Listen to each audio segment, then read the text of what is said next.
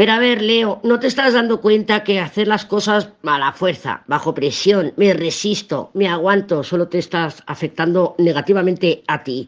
Puedes estar somatizando esta semana en tu cuerpo, puedes estar viéndote bloqueos, separaciones, alejamientos con otras personas. ¿Por qué? Porque cuando nos ponemos, nos imponemos de alguna manera eh, directa o indirectamente contra otra persona y generamos separación, generamos límites, generamos espacio, pues la otra persona se aleja se aleja, no se acerca. Lo que no puedes hacer es decir, no me prestas atención, te bloqueo. Entonces, claro, si bloqueas a esa persona, ¿cómo te va a prestar atención? Que es lo que tú quieres. O sea, quiero que te des mucha cuenta de eso, porque la fuerza cuando viene con el ermitaño, en este orden, fuerza ermitaño, el ermitaño no entiende la fuerza. El ermitaño dice, madre mía, ¿y esta qué quiere? Porque si quiere que le dé atención y me bloquea, ¿cómo le voy a dar atención? Y tú a lo mejor estás deseando que te venga a la puerta de tu casa, pero el ermitaño no es vidente. ¿eh? Aquí la vidente soy yo, no es el ermitaño. Entonces, Leo, por favor, revisa tus acciones, revísalas bien para que no estés enviando información contradictoria.